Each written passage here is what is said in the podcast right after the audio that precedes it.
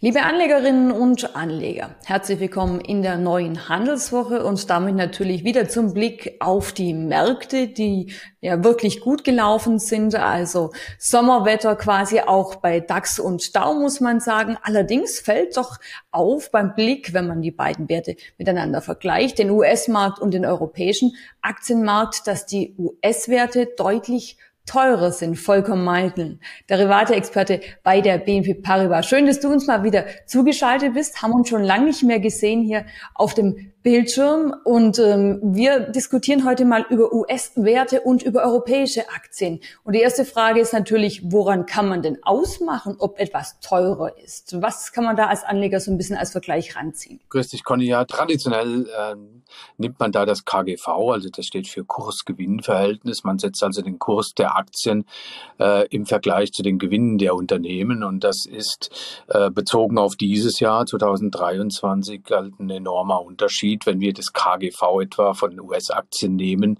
dann haben wir hier 19 und beim, bei den europäischen Aktien 13. Das haben wir haben ungefähr 50 Prozent quasi Unterschied. Es gab traditionell immer einen Unterschied über die letzten 20 Jahre im Median 20 Prozent, aber so hoch hatten wir ihn schon seit zehn Jahren nicht mehr gesehen, sodass man derzeit eben sagen muss, rein auf Basis dieses KGVs, amerikanische Aktien sind gegenüber europäischen teurer. Da fragt man sich zu teuer, also sprich die US-Werte, oder sind die europäischen Werte zu günstig? Wer da Nachholbedarf? Was sind denn eigentlich die Gründe für diesen doch sehr deutlichen Unterschied? Naja, das ist das eine ist, ist KGV, das andere ist natürlich die Fantasie, die dahinter steckt. Wir müssen sehen, amerikanische Aktien sind viel Technologieaktien, das, der Markt ist ausgereifter. Das heißt, das sind alles Bonuspunkte, die man für ein höheres KGV natürlich rechtfertigen kann und muss. Und während in Europa wir durchaus vor Problemen stehen, wir haben das Energiethema, Gas, dann natürlich Ukraine so und, und auch äh, schwächelndes China. Man muss sehen, europäische Unternehmen haben viel mehr ähm, Ex ähm, ähm, Außenwirtschaft als die amerikanischen. Ähm, das, das ist äh, das alles zusammengenommen kommt dann am Ende zu diesem Ergebnis eines höheren äh, Kurs-Gewinn-Verhältnisses. Jetzt habe ich aber noch ganz gut im Ohr die letzten Interviews mit deinem Kollegen Kemal. Er sagte immer, die Analysten bei uns im Haus sind relativ skeptisch. Er sagte immer, äh, die meisten erwarten eigentlich, dass die Kurse ein bisschen nachgeben. Bis zu 20 Prozent stand immer so im Raum, weil er sagte einfach, es ist zu viel Fantasie in den Kursen, zu hohe Gewinnerwartungen.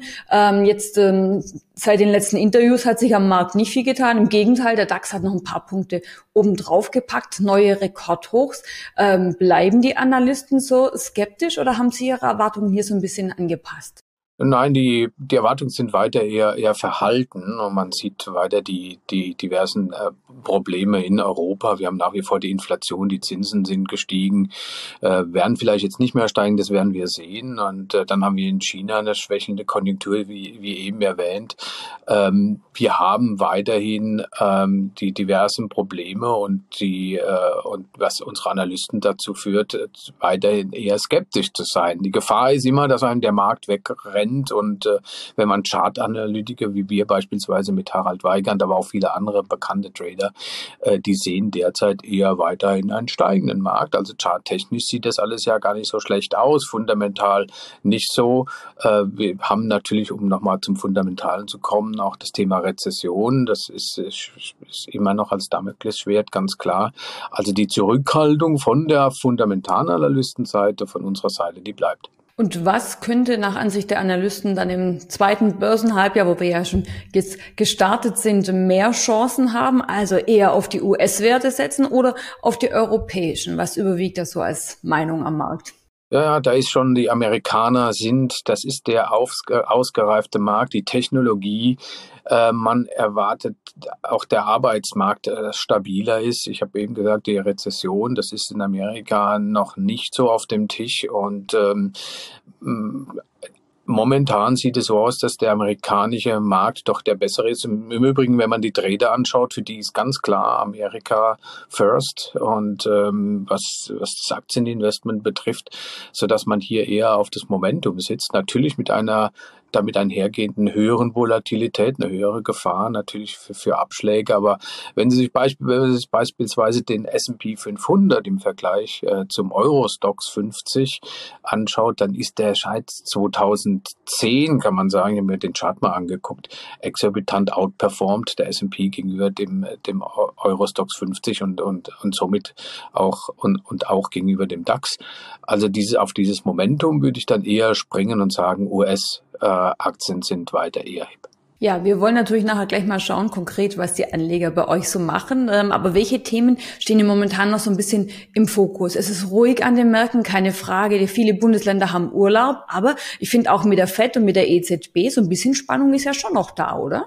Sie ist noch ein bisschen da, auch weil die EZB jetzt gesagt hat, wir werden jetzt wahrscheinlich mal ein bisschen langsamer machen, während die Amerikaner vielleicht weiter anziehen werden. Also das, diese Spannung, wenn man so will, ist da, die Zinsen weiter zu, zu erhöhen. Ansonsten, du hast erwähnt, es ist eher Flaute, seit heute in Baden-Württemberg und in Bayern auch noch Ferien. Äh, das merkt man natürlich schon auch beim, beim Umsatz äh, an den Börsen, weil wissend, dass nun mal in Hessen, Baden-Württemberg und Bayern die meisten Trade Trader auch äh, unterwegs sind, äh, daher kommen. Äh, von daher erwarten wir die nächsten Wochen auch eher ruhige, sei denn es passiert irgendein, irgendwas Externes, was die Märkte einbrechen lässt oder nach oben jubeln lässt, äh, was auch immer das sein mag. Äh, ansonsten haben wir äh, ruhige Märkte, was man im Übrigen auch an einen, einen ja schon seit Jahren nicht mehr gesehenen Tiefstand beim Volatilitätsindex äh, für äh, Europa äh, sieht. Also das heißt, wir haben ganz tiefe Wohlers, auch beim der VDAX New ist auch sehr tief. Ähm, alles Zeichen dafür, dass es ruhig zugeht, aber äh, so etwas kann auch ein bisschen tückisch sein und plötzlich es exorbitant nach oben gehen. Ja, es gibt die schwarzen Schwäne, Volker, das kennen wir in den letzten Jahren. Immer mal wieder kam doch einer quasi so angeschwommen und dann war ganz schnell doch wieder Stimmung da im äh, August. Ansonsten vielleicht wird der Börsenherbst umso stürmischer. Wir sind gespannt. Äh, blicken wir noch kurz ganz konkret auf die Werte, die bei euch momentan am meisten gehandelt werden und damit sehen wir dann auch gleich, wie so die Markteinschätzung aktuell ist. Ja, die Trader, die trauen dem Markt eben gerade nicht. Äh, wenn wir, wenn wir auf die Top-Liste schauen, dann haben wir einen DAX-Short vorne und dann auch einen Dow-Short, also beides unlimited, aber beides doch mit ja fast 30, eine 27, andere 33er Hebel, also riskant. Wenn ich sehe den DAX-Short mit 17.003, boah, das muss man schon, äh, da muss man schon gut schlafen können äh, bei, bei so einem knappen ähm, ähm, Knockout, also immer, immer noch der Hinweis, wenn diese Marke erreicht wird, dann endet die Laufzeit und die Rückzahlung ist null. Dann haben wir ein Öl, ein Faktor Long ist es in dem Fall. Öl sicherlich wieder ein großes Thema nach den Kürzungen und äh, der Ölpreis stieg ja auch zuletzt stark. Dann haben wir Nasdaq Short, ganz noch, ja, noch 56er Hebel, also noch ein bisschen mehr und haben dann auch einen klassischen Put und da reden wir über einen Euro US-Dollar, wo man offensichtlich dem Euro-Anstieg nicht ganz so traut und sagt, okay, das muss der Euro, muss auch mal wieder abgeben. Und das ist ein klassischer Optionsschein und der hat eine Laufzeit und die ist Mitte September, also ein bisschen auch riskant, weil die Laufzeit doch äh, recht kurz ist. Also durchaus ein bisschen Skepsis zu beobachten, was die hohen Notierungen der US-Börsen und auch hier beim deutschen Aktienbarometer DAX betrifft. Was aber nicht unbedingt sagen muss, das wissen wir, ja, wenn alle skeptisch sind, geht es meistens nach oben und äh, so sehen wir das ja seit ein paar Tagen, alle sind skeptisch und es geht hoch, ja, schauen wir mal. Ja, die Märkte sind immer spannend und immer für eine Überraschung gut, Volker, das haben wir in den letzten Jahren schon gesehen. Das ist das Schöne an dem Markt. Dir ganz lieben Dank für das Interview und viele Grüße nach Frankfurt. Ja, schöne Grüße, Conny, tschüss.